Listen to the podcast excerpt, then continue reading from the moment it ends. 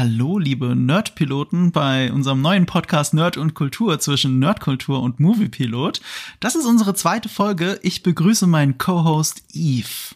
Hallo, sehr schön wieder hier zu sein. Happy Birthday to you. Oh, ich kann mir sowas nicht umgehen. Birthday to you. Eve hat nämlich heute Geburtstag. So, ich will es jetzt nicht ganz komplett aussingen, äh, weil das ist jetzt die erste und hoffentlich einzige Aufnahme von mir singend auf Spotify. Äh.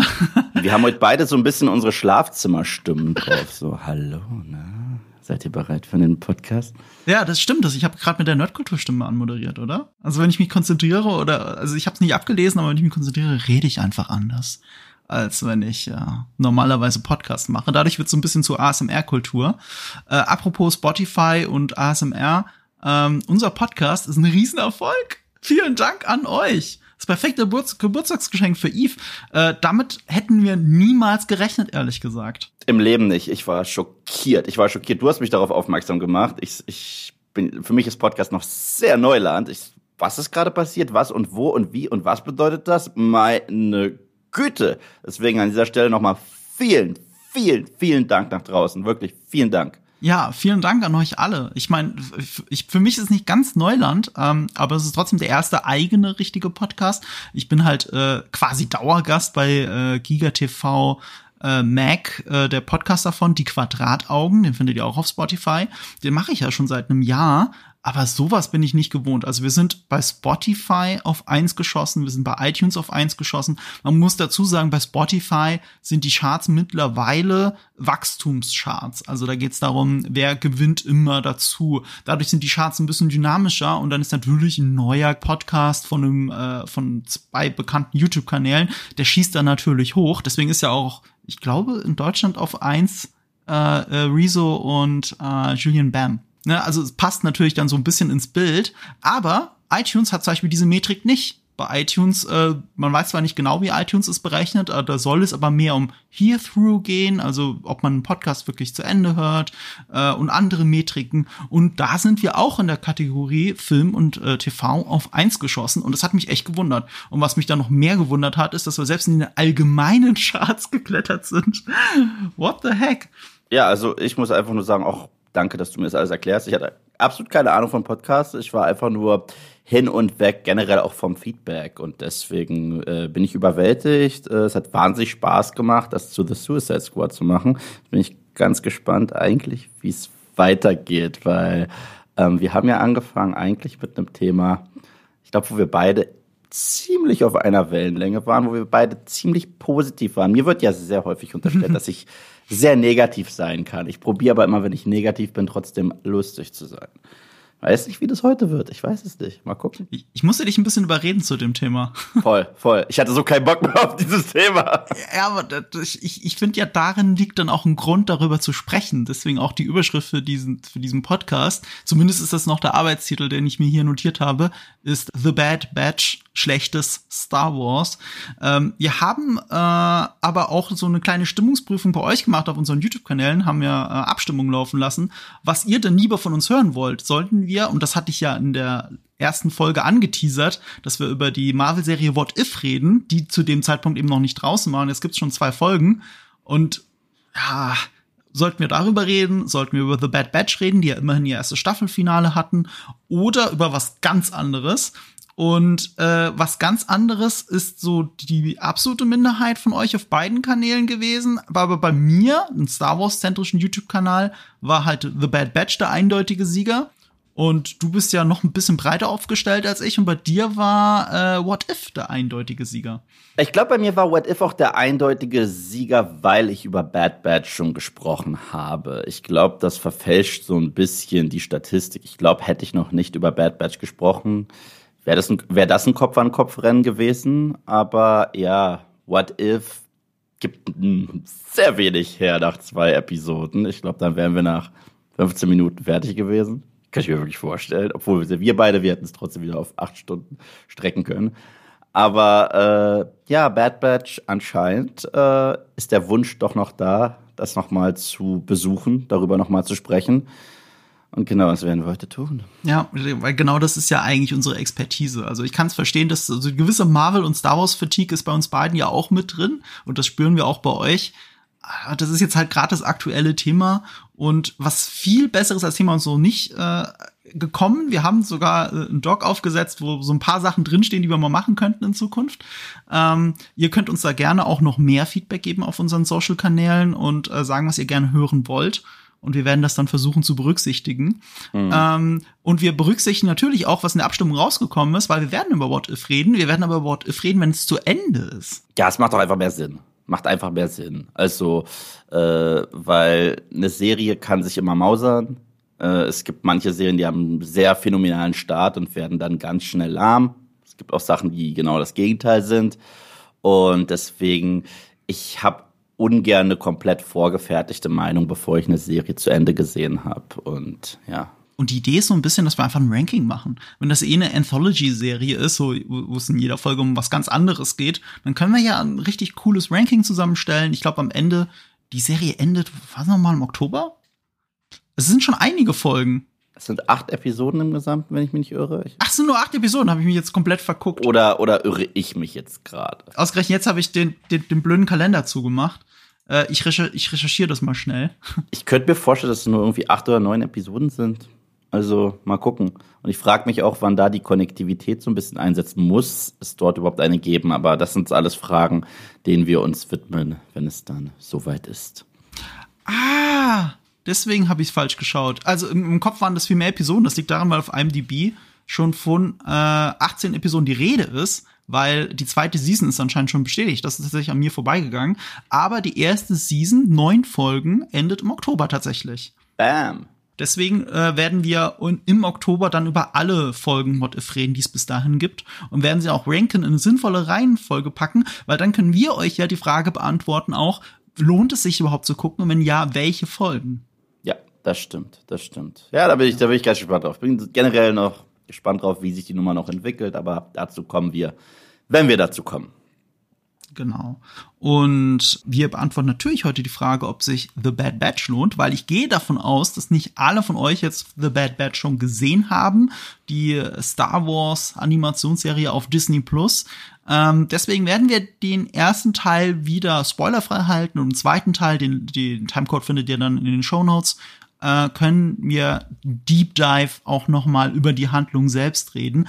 Aber es gibt über die Serie sehr, sehr viel im Vorfeld zu sagen, bevor wir überhaupt so weit kommen. Aber bevor wir jetzt dazu kommen, noch ein allerletztes Ding, weil das hier ist eine Kritik ja auch an der Serie. Also Kritik auch im Sinne von Besprechung. Das heißt ja nicht, dass man automatisch alles zerreißt, weil es gibt vieles an The Bad Batch, was mir und auch dir gefällt. Was wir aber gemerkt haben, dass da draußen Kritik wieder ein ganz großes Thema geworden ist und deswegen wollten wir noch mal kurz zwei Minuten darauf verwenden, dass äh, zwei gute Bekannte von uns gerade für ihre Kritik sehr viel Kritik eingeheimst haben, aber ich glaube, die Mehrheit und auch wir stehen eher auf deren Seite. Ja, ja, total. Und zwar der Robert Hofmann hat ein Video gemacht zu Sky Sharks. Wie gesagt, ich habe Sky Sharks noch nicht mal gesehen, okay? Hab nur davon gehört. Ich habe gehört, es soll so eine deutsche Trash-Perle oder vielleicht einfach nur ein reiner Trash-Film sein. Wie gesagt, ich habe ihn nicht gesehen, deswegen habe ich keine Meinung zum Film. Ähm, aber anscheinend hat äh, Robert der Film nicht wirklich gut gefallen. Und ich, ich könnte mir auch vorstellen, dass es einen Verriss gab. Und man, man, einem muss kein Film gefallen. Okay, was aber daraufhin passiert ist, ist, dass Robert direkt auf Social Media angegriffen wurde. Und das nicht von irgendwelchen Fans des Films, sondern anscheinend von den Verantwortlichen hinter dem Film. Das ist problematisch, mein Freund. Das ist problematisch. Ja, aber auch wie, in welchem Tonfall? Ich habe ja. davon erfahren, weil David, ähm, sein Podcast-Partner in dem Podcast zwei wie Pech und Schwafel, den ich an der Stelle jetzt einfach mal auch empfehlen möchte, ähm, David Hein hat auf seinem YouTube-Kanal Behind eben davon berichtet. Er wollte eigentlich eine Kritik zu Sky Sharks machen, und zwar auch so eine sehr negative, weil er den Film halt einfach nicht gut findet.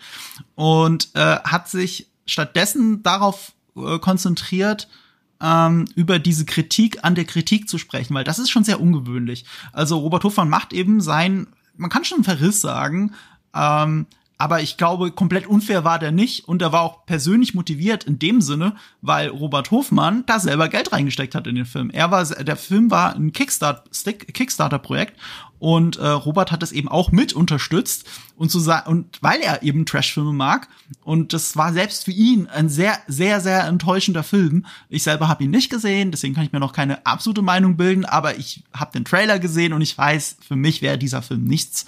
Bin aber auch nicht der absolut größte Trash-Fan aber ich kann schon so ein bisschen die Kritik an dem Film verstehen, anhand dessen, was Robert ja auch argumentativ in seinem Video erzählt hat und auch was David Hein in, seinem Video erzählt. Und dann blendet David halt diesen Facebook-Post von den Machern des Films ein, der einfach nur persönlich beleidigend gegenüber Robert ist. Was wirklich so Kritik kann man ja, man kann Kritik an der Kritik äußern, aber das ja. ist nicht Kritik an der Kritik, das ist Beleidigung. Ja, das ist, äh, also ich meine, da, das kenne ich sehr gut und auf der einen Seite probiere ich da auch immer fair zu bleiben. Ich meine, ich bin manchmal auch sehr hart satirisch über Filme und erlaube mir da auch Memes und es ist auch Witz. Also ich, ich finde es für mich witzig, aber es muss nicht jedem gefallen. Und ich finde es absolut okay, wenn Leute sagen, du, also Eves Videos finde ich beschissen. Das finde ich vollkommen okay. Niemand muss meine Videos mögen. Niemand muss mich mögen, verdammt nochmal. Ich meine, ich mag mich mal, manchmal nicht. Ja? Man muss es ja nicht schauen. Nee, auf keinen Fall, auf keinen Fall, auf keinen Fall. Aber, aber gleichzeitig ist das immer für mich kein Argument, weil sowas höre ich auch häufig. Wenn es dir nicht gefällt, guckst du nicht. Ich so, ja, ist ein bisschen, meine Aufgabe ist zu gucken. Ja. Das Problem ist, es ist ein Unterschied, wenn jemand sagt, ey Eve, also dein Video finde ich richtig beschissen. Und ey Eve, wenn ich dich finde, trete ich dir ins Gesicht.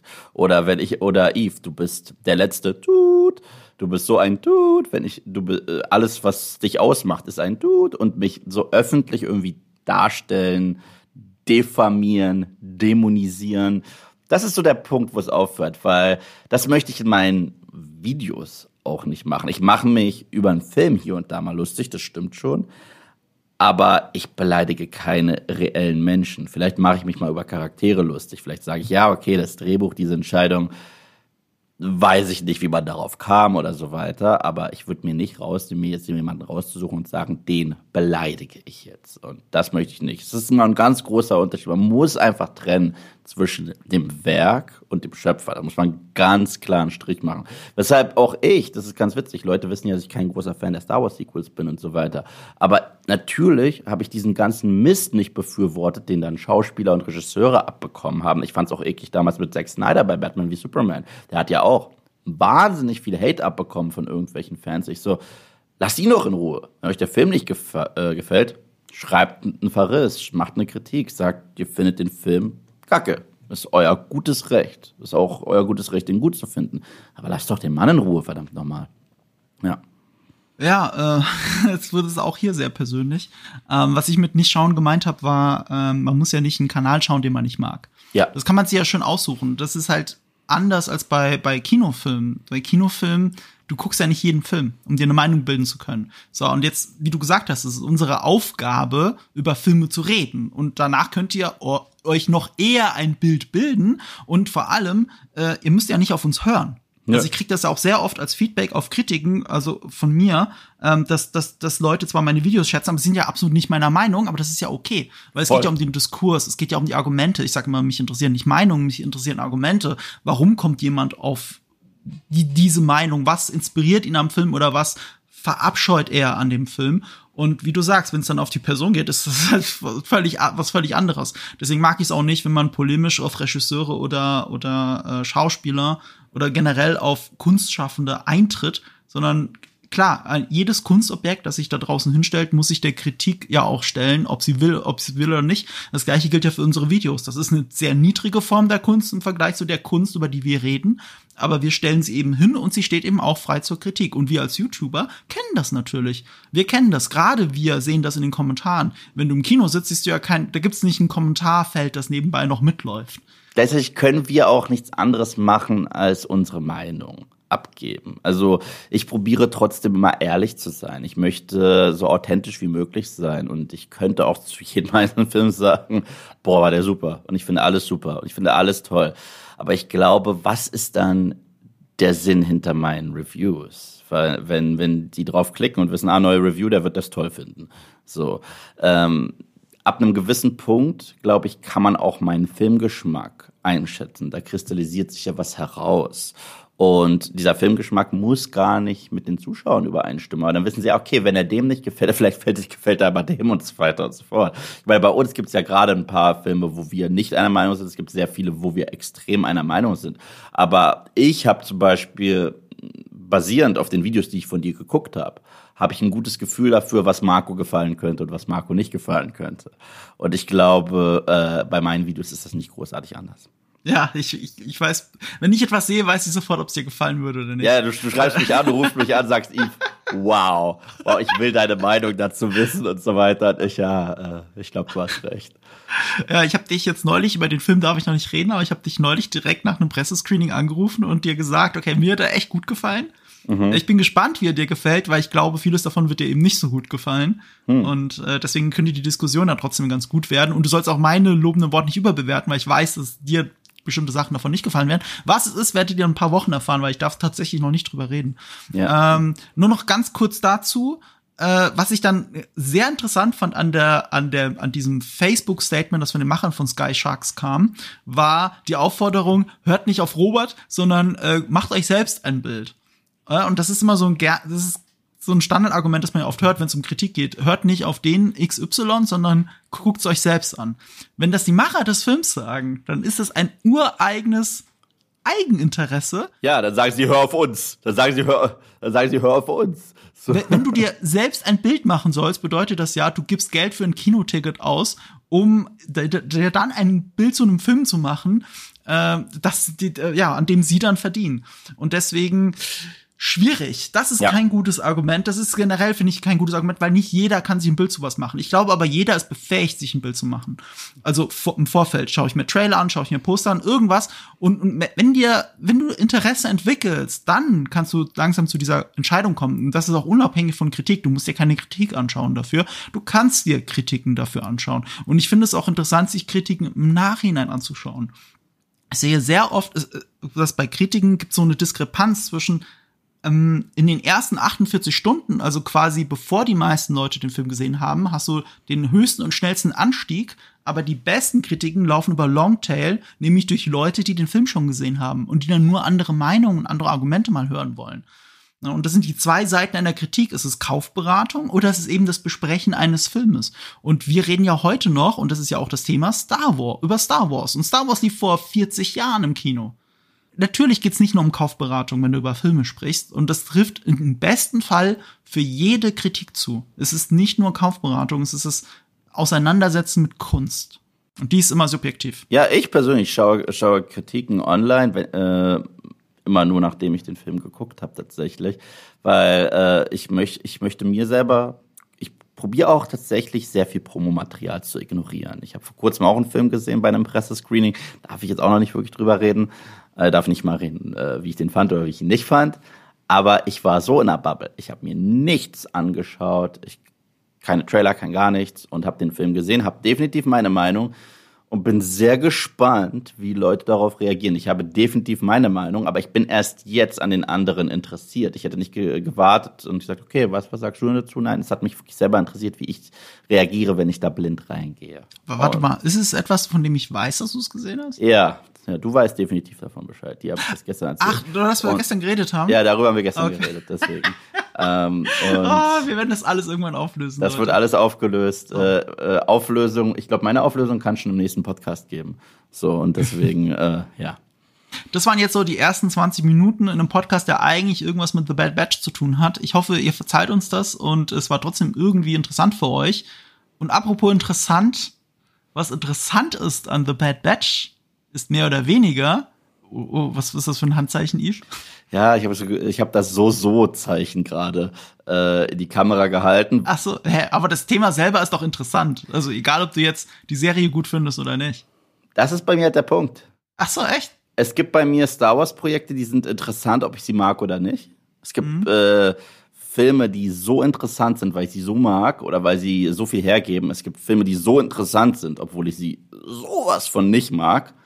Dann gibt's The Bad Batch. Und The Bad Batch ist für mich so der Inbegriff von meh, es existiert. Äh, es, ist, es ist da. Und deswegen ähm, Ja, ich glaube, wir werden jetzt generell, glaube ich, erstmal müssen wir darüber sprechen, was ist The Bad Batch überhaupt? Für alle, die wirklich gar keine Ahnung haben, worüber wir gerade reden, was durchaus möglich ist. Deswegen, Marco, was ist denn The Bad Batch? Also, was ich dir eigentlich gerade sagen wollte, ist dieses, ähm, das ist doch das Interessante daran ich, ich finde, bei The Bad Batch steckt mit das Beste und mit das Schlechteste, was Star Wars zurzeit zu bieten hat und ist deswegen ein ganz interessanter Blick in die Zukunft, was wir von Star Wars zu erwarten haben, unabhängig davon, wie du die eigentliche Serie findest. Und das ist natürlich das Stichwort, es ist eine Serie, es ist eine Animationsserie, die exklusiv auf Disney Plus läuft, die natürlich dann auch exklusiv für Disney Plus äh, produziert wurde und das Interessante an The Bad Batch ist, von wem sie denn kommt. Das ist nämlich Dave Filoni. Dave Filoni äh, hat seine Wurzeln bei äh, einer Kultserie, einer Zeichentrick-Kultserie, nämlich Avatar Herr der Elemente, bei der ich leider zugeben muss, dass ich die immer noch nicht gesehen habe, aber ich kenne ganz, ganz viele steinharte, beinharte Fans dieser Serie. Ja, ich habe sie auch nicht gesehen. auch dazu. Ja. Ich habe sie auch nicht gesehen. Ich habe sie auch nicht gesehen. Und äh, Sebastian von Filmstarts, äh, mein Bruder da draußen, sagt mir auch alle zwei Sekunden, wie kann es sein, dass du es immer noch nicht geguckt hast? Und äh, ja, ich muss es irgendwann gucken. Und wenn ich es gesehen habe, muss ich es auch irgendwie verarbeiten auf Movie Pilot. Aber bis dato kam es immer noch nicht dazu. Sorry. Und äh, diese Serie, oder dadurch, dass äh, Dave Filoni eben dort gearbeitet hat, hat dann so ein bisschen die Aufmerksamkeit auf sich gezogen von George Lucas damals.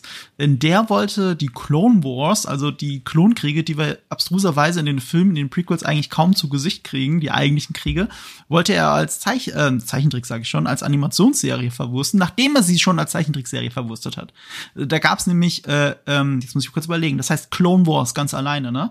Anfang der Nullerjahre, äh, kurz vor Episode ja, drei. Ähm, spielend, als Prequel quasi, gab's äh, Clone Wars, die Zeichentrickserie. Das ist eine Miniserie gewesen, ich glaube vier Folgen oder sowas. Nein, nein, nein, nein, nein. Nee, Es waren, echt so waren, es waren zwei Seasons.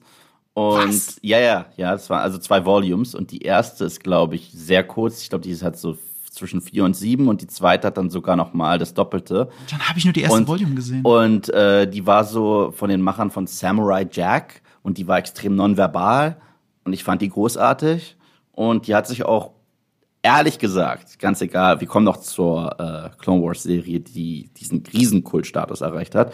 Die hat sich aber besser in die Handlung eingefügt, so wie damals die Prequels geplant waren, weil uns wurde zum Beispiel gezeigt, wie das denn war, als Palpatine geschnappt wurde, äh, kurz bevor Ja. Episode 3 losging. Ja. Es wurde gezeigt, wie Anakin diese seltsame Narbe bekommen hat, wo wir uns gefragt haben, ist er in der Dusche ausgerutscht oder wie kriegt man so eine Narbe? Und äh, die neue Clone Wars Serie hat das eigentlich für nichtig erklärt, sozusagen in den Legends-Bereich befördert und wurde dann vor allem beliebt durch auch neue Charaktere, die ja eigentlich in den Kanon rein geredconnt wurden. Sei es Ahsoka Tano, von der in den Filmen nie die Rede war. So, ich, äh, und das sag ich als jemand, der ein großer Fan von ihr ist und was sie aus ihr gemacht haben. Aber der Satz von Samuel L. Jacksons Mace Windu, äh, we do not grant you the rank of master. Ich so, aber wieso nennt sie ihn die ganze Zeit so?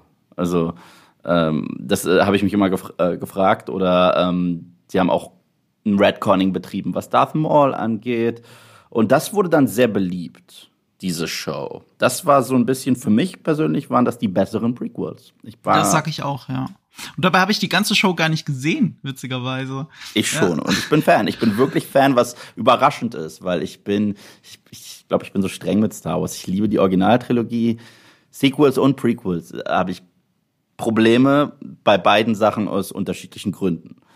Und ähm, dann gab es dieses Clone Wars Ding und ich habe zig Nachrichten bekommen auf Instagram äh, von Hardcore Star Wars Fans, die meinten, wie, du hast das nicht gesehen, guck es, guck es, guck es. Und ich so, ja, aber ich bin nicht mal ein großer Fan der Prequels. Also wieso sollte ich in diese Welt noch mal eintauchen wollen? Und ähm, ich bereue es sowas von nicht, es getan zu haben. Ich so, ach so kann das cool aussehen. Wow. Und ähm, seitdem hat das für mich so ein bisschen sogar die Prequel-Trilogie aufgewertet. Aber das halt sehr clever durch sehr, sehr viel Redconning. Ich glaube, dass das auch der Weg sein wird von The Mandalorian und Boba Fett und all den anderen Serien für die Sequels. Ich glaube, da wird man ganz viel äh, rumkonstruieren, damit sich diese Filme eher anfühlen wie eine Trilogie als ein, wir schauen mal, was passiert, wenn wir drauf losproduzieren. Ich glaube, wir müssen an der Stelle so ein bisschen erklären, was wir mit Redconning äh, bei Clone Wars und Prequels so meinen. Also du hast gerade ein schönes Beispiel genannt, das mit Anakin. Mhm. Ähm, ich finde, dass der Anakin in der Clone Wars Serie nicht derselbe ist wie der in den Prequels. Ist er auch nicht. In den Prequels ist halt ein weinerlicher Junge schon fast, der, mhm. also ich sag auch weinerlich, weil er sehr oft sehr schnell den Tränen nahe ist. Ja. Und äh, ja, der, der gebändigt werden muss in seinem Eifer. Und in der Serie selber muss er, muss er eine Mentorrolle einnehmen und Ahsoka ist die eigentliche Figur, die eine Entwicklung in der gesamten Serie durchmacht. Also die Hauptfigur, wenn man so möchte, schon fast. Äh, weil die Serie natürlich das Problem hat, dadurch, dass sie zwischen Episode 2, äh, Angriff der Klonkrieger und Episode 3, Rache der Sith spielt, darf sich ja gar nicht so viel entwickeln bei Anakin und, und bei Obi-Wan. Also wir verstehen ihre Freundschaft besser. Etwas, was in den Prequels eigentlich Behauptung ist, weil du siehst nicht viel davon. Außer, dass sie irgendwelche Insider-Gags haben die ganze Zeit. Das ist äh, ein bisschen nervig sogar. Es ist aufgesetzt. Das hat George Lucas einfach nicht geschafft, mhm. nativ in die Story reinzuweben, dass man das denen glaubt, sondern da fehlen einfach gefühlt zehn Jahre Handlung. Und ja.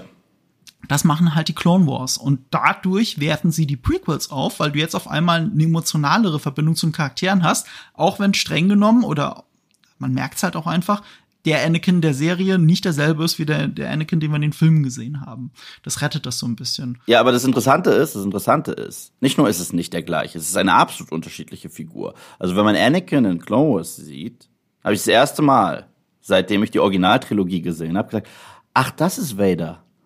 Ja, klar ist es Vader. Der benimmt sich auch wie Vader. Also, er benimmt sich noch wie jemand, der mal zu Vader wird. Äh, er ist sehr methodisch.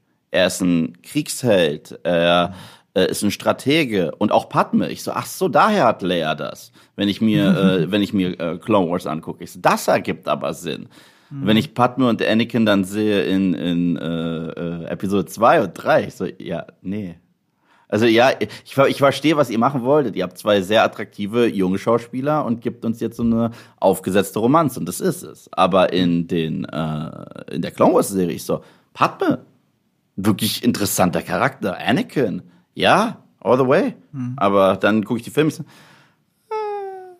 ja. Und auch schön in den Clone Wars, ab und zu lässt Anakin halt auch diese dunkle Seite in sich durchblicken. Es gibt einen sehr schönen Moment, wo sie davon reden, sie können doch jetzt nicht einen Gefangenen exekutieren, wer würde denn sowas machen? Und dem Moment bringt Anakin ihn schon um, der hat das gar nicht mitgekriegt hat, diesen Dialog. Mm, so, mm, und, mm. Und, und das ist so eine ganz kleine Sache, die schon fast auch als Gag funktioniert, aber so ein dunkles Foreshadowing ist auf seine wahre Natur, wenn man so möchte. Oder zumindest, dass er der dunklen Seite eben sehr nahe steht. Und das schafft Clone Wars immer wieder reinzustreuen.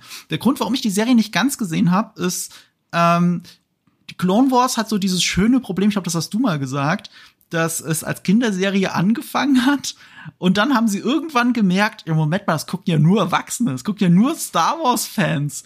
Ja, vielleicht sollten wir die Serie eher auch für Erwachsene konzipieren und dann wurde sie dunkler und dunkler mit jeder Season und komischerweise äh, gut, es war halt noch eine normale Fernsehproduktion. Es gab ja noch kein Disney Plus, es gab keinen Disney-exklusiven Channel, wo sowas läuft, äh, beziehungsweise sowieso nicht Disney, weil es war ja damals noch alles das Eigentum von George Lucas. Ähm, das war fürs Fernsehen produziert und es war halt eine aufwendige Animationsserie. Und ich finde, man sieht, dass ähm, wie bei jeder Zeichentrickserie werden Folgen in Wirklichkeit parallel zueinander produziert. Sie werden nicht hintereinander produziert, wie man hintereinander Folgen drehen würde, sondern sie werden parallel voneinander produziert, weil jede Folge so viel Arbeitszeit frisst dann arbeiten mehrere Teams nebeneinander. Und äh, da, du siehst, dass äh, Folgen zu unterschiedlichen Zeitpunkten fertig wurden. Nicht mal nur in einer Season, sondern teilweise staffelübergreifend. Mhm. Und deswegen ist die eigentliche Ausstrahlungsreihenfolge von Clone Wars total kaputt. Ja. sie ist so kaputt, dass es auf StarWars.com sogar eine Liste gibt mit der richtigen Reihenfolge. Und ich verstehe bis heute nicht, warum Disney nicht das anbietet, dass man die Liste äh, auf Disney Plus dann auch so sortieren kann, wie die Serie eigentlich sein müsste. Das hat mich auch gestört beim Gucken, aber auf der anderen Seite, was halt, das ist Stärke und Schwäche der Show. Auf der anderen Seite hat diese Show halt aber auch den schönen Anthology-Charakter. Das heißt, man hat eh selten das Gefühl, als würde man jetzt einen roten Faden haben, der sich durch die ganze Show zieht. Das ist nicht der Fall. Man hat immer wieder unterschiedliche Arcs. Diese Arcs kann man portioniert gucken und hat immer so ein Stück, ah, okay, das ist Ahsokas ganzer Werdegang. Mhm. Ah, okay, das passiert hier mit den Klonen das ist hier Anakin Story. Das passiert mit, ja, ich meine, wir haben ihn schon erwähnt, Maul. Und ähm, ja. Aber diesen Anthology-Charakter hast du auch in der zeitlich richtigen Reihenfolge. Also Ja, du siehst stimmt. halt teilweise, wie Figuren in der ersten Staffel sterben, die erst in der dritten Staffel vorgestellt werden. Auch das ist wahr. wirklich so, what the heck? Ja, ja, Und ja. Äh, äh, es gibt halt eine sehr schöne Liste, an der ich mich orientiere, die kann ich empfehlen. Auf der Webseite kotaku.com kann man, äh, also Kotaku ist eine berühmte Gaming-Webseite eigentlich, da kann man, äh, die haben eine eigene Liste, äh, in der man ausgewählte, nicht alle Episoden von ähm, Clone Wars, also richtig schön sortiert nach Arcs gucken kann. Aber auch diese Arcs werden immer wieder unterbrochen. So, ah, hier ist der Anfang vom Ahsoka-Arc und dann gibt's einen anderen Arc und dann hier geht's weiter mit dem Ahsoka-Arc. Also es ist eine schöne Reihenfolge. Und ich möchte das tatsächlich euch allen ans Herz legen, wenn ihr überlegt, äh, Clone Wars zu gucken, es vielleicht einfach nach dieser Liste zu tun und dann irgendwann auch alles andere zu gucken. Ähm, das lohnt sich auf jeden Fall. Auf jeden Fall ging diese Serie sechs, nee, warte, fünf oder sechs Staffeln? Es geht, es ist entspannt. Also, Sechs Staffeln lang gut, ne? ja, sechs nein, äh, Staffeln. nein, es, es ging eigentlich fünf Staffeln lang gut. Ah, fünf Staffeln, okay, fünf Die Staffeln. sechste Season hat sich dann sehr zusammengeklatscht gefühlt, wie nach dem Motto, wir nehmen jetzt die Episoden, die wir noch nicht gar nicht ausgestrahlt haben und werfen die jetzt einfach rein, weil die fünfte Season hatte wie so ein Finale sogar, das recht dramatisch war. Das habe ich nicht damit gemeint. Ich habe die Produktionsgeschichte der Serie gemeint. Aber die sechste Season, da hat man sich, die, die hat man auch erst so ein bisschen später, da gab es eine Pause dazwischen. Und dann, seitdem es Disney Plus gibt, gibt es eine siebte Season, weil man dachte sich, okay, aber so können wir das ja auch nicht irgendwie stehen lassen. Diese Serie verdient trotz allem ein Finale. Und dann gab es eine siebte Season, was ja doppelt und dreifach lustig war, weil zwischendurch hatte Disney schon zusammen mit Dave Filoni eine zweite Serie entwickelt, eine Nachfolgeserie zu Clone Wars. Du bist gerade schon ein bisschen zu weit, weil worauf ich hinaus wollte, es ist ja, du hast so fast schon beschönigend gesagt, Pause. Es gab nicht eine Pause, die Serie war einfach fertig. Ja. Die wurde, die wurde quasi abgesetzt, zwangsabgesetzt, weil ja Disney äh, von George Lucas ähm, Lucasfilm gekauft hat. Damit war das Projekt erstmal stillgelegt. Und das zur Enttäuschung der Fans, auch zu Recht natürlich, weil äh, die eigentliche siebte Staffel war schon in Produktion und die wurde dann halt nie zu Ende gestellt und hast eine Serie, die gefühlt so mittendrin aufhört. Und, äh, und das halt alles wegen der bösen Disney-Lucasfilm-Übernahme. Aber im Hintergrund äh, wurde Dave Filoni ja weiterhin beschäftigt von Disney und auch integriert. Also er ist zum Beispiel auch äh, mitarbeitend bei der Story Group gewesen für die Sequels. Was viele Hardcore-Star Wars-Fans gar nicht gerne hören, aber Dave Filoni war eben da auch dran beteiligt. Und Dave Filoni arbeitete, wie du gerade gesagt hast, auch an einer quasi Nachfolgeserie, nämlich an Star Wars Rebels. Genau. Und Star Wars Rebels ist dann halt zeitlich einzuordnen, wie es der Name sagt, zwischen Episode 3 und Episode 4. Das ist, ist schon der galaktische Bürgerkrieg. Wir sehen halt die Anfänge der Rebellion. Und es gab noch Querverweise auf The Clone Wars und so weiter und so fort. Und die Serie hat einen sehr eigenen Stil. Manche fanden es auch furchtbar, wie die auf einmal animiert war, weil sie sah schon kindgerechter aus. Und wenn sich Clone Wars wirklich äh, getraut hat, auch mal düster zu werden, hat Rebels weggeschnitten weil Familienshow, haha. Und, äh, und, und trotzdem, trotzdem äh, hat sich dann dort auch eine ordentliche Fanbase äh, entwickelt. Ich finde die Serie auch überraschend stark. Aber Clone Wars konnte man so nicht stehen lassen. Das heißt, auf Disney Plus, für Disney Plus, wurde eine finale siebte Season produziert von äh, The Clone Wars, wo man nochmal angesetzt hat, wo man uns gezeigt hat, ja, ihr wisst doch eigentlich, wie diese äh, Klonkriege enden. Da gibt es doch sowas wie Order 66 und so weiter. Und das muss ja alles auch noch in dieser Show irgendwie passieren. Irgendwie müssen wir diesen Punkt haben, dass wir sagen, hier ist vorbei. Und genau in dieser Serie hat man dann in der, dieser letzten Season, natürlich hat man es auch ein bisschen benutzt für Backdoor-Pilots.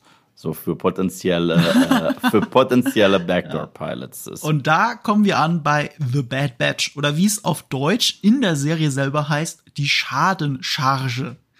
äh, das, ist, das sind experimentelle Klone, bei denen eigentlich was schiefgelaufen ist, aber irgendwie was wohl dann doch Absicht, weil es ja experimentell ist.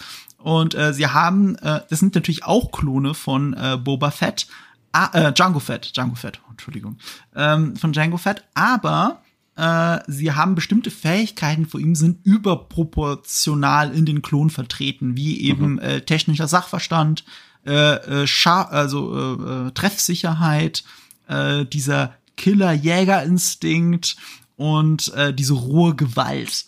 Und das ist halt in denen äh, verkörpert oder wie du es nennst, eigentlich sind sie die Ninja Turtles. Ja, sie sind die Ninja Turtles äh, von Star Wars. Und das Interessante ist, man muss uns gar nicht erklären, was sie können, weil ihr Name verrät uns eh schon alles. Der Tech ist der, der gut Technik kann, der Wrecker ist der, der gut Sachen wrecken kann, der Hunter ist ein sehr guter Jäger und der Crosshair kann sehr, sehr, sehr gut schießen, meine Güte. Das ist spannend. Das ist, das ist, also, die haben ja Rick Flag die ganze Arbeit geklaut, so muss ich sagen. Und also, indem sie ihnen einfach schon die Namen gegeben haben. Und dann gab, gibt's aber noch einen fünften Klon namens Echo. Und der ist mittlerweile so halb Klon und halb Maschine, weil der hat so seinen eigenen Arc gehabt in The Clone Wars. Der wurde im Grunde genommen von den Borg aus Star Trek übernommen. Im Grunde genommen. Ja, das reicht eigentlich der Locutus von Borg, wenn man so möchte, äh, äh, zurück assimiliert, also Jean-Luc Picard. Genau. Und ja, das, die wurden uns vorgestellt in mehreren Episoden in der siebten und letzten Staffel von Clone Wars. So, und Dave Filoni ist halt innerhalb des äh, Konglomerats Lucasfilm Disney immer weiter aufgestiegen. Mittlerweile ist er der Creative Director, was in den Medien gerne über übermäßig interpretiert wird als damit ist er den, der Nachfolger von Kathleen Kennedy und so weiter und hat jetzt viel mehr zu sagen als vorher. Tatsächlich hat er nicht mehr zu sagen als vorher. Er hat einfach einen höheren Titel und verdient damit mehr Geld. Und es ist eine Anerkennung dessen, dass er so wichtig für Lucasfilm ist, schon seit den, schon in den letzten Jahren. Weil, wie gesagt, er hat Rebels entwickelt, er hat eine neue Staffel äh, ähm, ähm, äh, Clone Wars entwickelt er hat noch eine andere Serie gemacht, äh, Star Wars Resistance, mhm. über die werden wir später noch mal ganz kurz reden müssen, wenn wir darüber reden, wo wir The Bad Batch einordnen im Großen und Ganzen. Er hat mhm. eben The Bad Batch gemacht. Er hat, er war nicht, er war nicht der Creator, aber wesentliches Mitglied beim Writing und auch beim Directing von The Mandalorian. Ja. Und ähm, er ist auch Creator der zwei Spin-off-Serien zu The Mandalorian oder drei Spin-off-Serien, The Book of Boba Fett, ähm, Ahsoka und Rangers of the New Republic. Mhm. Also er hat tatsächlich eine unfassbar große Rolle bei äh, Lucasfilm eingenommen mit der Zeit, weil er immer wieder im Hintergrund an den Geschichten mitarbeitet. Oder wie George Lucas ihn ja so schön nennt, eigentlich ist er mein Sohn. Mhm. Also wenn es um Star mhm. Wars geht, sieht er Dave Filoni als seinen Sohn an. Und ja. äh, das ist, da gibt es einen schönen Moment, einen schönen Ausschnitt aus einem aus einem Livestream, wo ihm Bryce Dallas Howard das, glaube ich, erzählt hat, wie George Lucas ihr das mal gesagt hat. Und mhm. da hat mhm. Dave Filoni das zum ersten Mal gehört und da hat er so ein ganz kleines Tränchen im Auge und ich habe dann auch ein kleines Tränchen im Auge. Also er ist emotional sehr verbunden mit Star Wars und auch wenn ihr ihn vielleicht noch nie gesehen habt, ihr habt ihn eigentlich schon gesehen, ihr habt es nur nie mitgekriegt, weil er so oft durchgeschleift wird durch die ganzen Star Wars Livestreams und so. Er ist der Typ mit dem Cowboy-Hut. Das macht es ganz einfach zu erklären. Er ist der Typ mit dem Cowboy-Hut. Und er hatte sogar eine kleine Rolle in The Mandalorian. Er war einer der äh, Kampfpiloten. Stimmt, tatsächlich, ja. ja. Hat er sich noch ein ähm, Cameo selber reingeschrieben. Ja. ja. Also das ist Dave Filoni und deswegen ist er auch so wichtig für diese Serie. Und The Bad Batch ist auch deswegen interessant, weil es halt ein Spin-off zu Clone Wars ist. Das bringt uns zu The Bad Batch.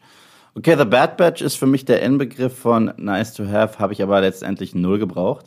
Muss ich leider sagen. Was sehr schade ist, weil ich bin großer Fan von Clone Wars. Ich bin überraschend zum Fan geworden von Star Wars Rebels. Das sind zwei sehr unterschiedliche Serien. Man merkt trotzdem diese Handschrift von Filoni in beiden Shows.